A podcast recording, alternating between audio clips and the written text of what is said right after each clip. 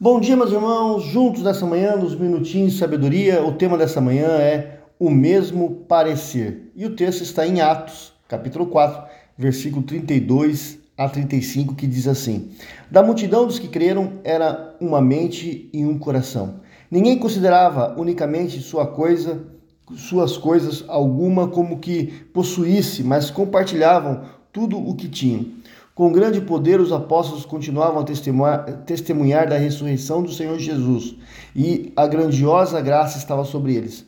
Não havia pessoas necessitadas entre eles, pois os que possuíam terras, casas, as vendiam e traziam dinheiro da venda e colocavam aos pés dos apóstolos, que distribuíam segundo a necessidade de cada um. Meus irmãos, outro dia li é, frases sábias. Né? A primeira ensinava o seguinte: nas questões essenciais é necessária unidade. A segunda, ela desafiava. A segunda frase é o seguinte: nas questões secundárias, liberdade. E a terceira fundamentava as anteriores: o amor em todas as coisas. Você já parou para pensar como as coisas secundárias são as principais geradoras de conflitos? Ao escrever concorde uns com os outros, Paulo estava querendo que os cristãos de Corinto superassem o partidarismo e as facções. Porque em Cristo, meus irmãos, nós somos um. João 17 diz isso. E é assim que precisamos aprender a viver. Fomos ligados a um corpo na qual cada membro é importante e tem o seu lugar. E a partir de Cristo, o eu egoísta dá lugar ao nós fraterno. Na família de Deus, orgulho, presunção e avareza dão lugar às marcas de Cristo.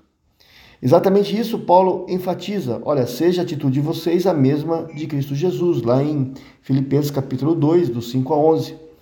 O que impacta a nossa sociedade não são os cristãos com ótimos e eloquentes discursos e testemunhos, são sim vidas e atitudes que testificam a presença renovadora e restauradora de Cristo. Parece ser esse ponto que marcou os primeiros cristãos ali na igreja primitiva, em Atos capítulo 2, do 42 a 47, meus irmãos. Que, que essa marca é, possa estar em nossas vidas hoje também, como cristãos e como igreja. Que Deus nos abençoe. Oremos. Pai, ajuda-nos a viver como parte do teu corpo para que o mundo creia, Senhor. Para que as pessoas possam ver a unidade em nós e que possa ver, Senhor Deus, não facções, Senhor Deus, não partidarismo, mas o mesmo pensar, o mesmo agir. Deus, é o que nós pedimos em nome de Jesus. Amém.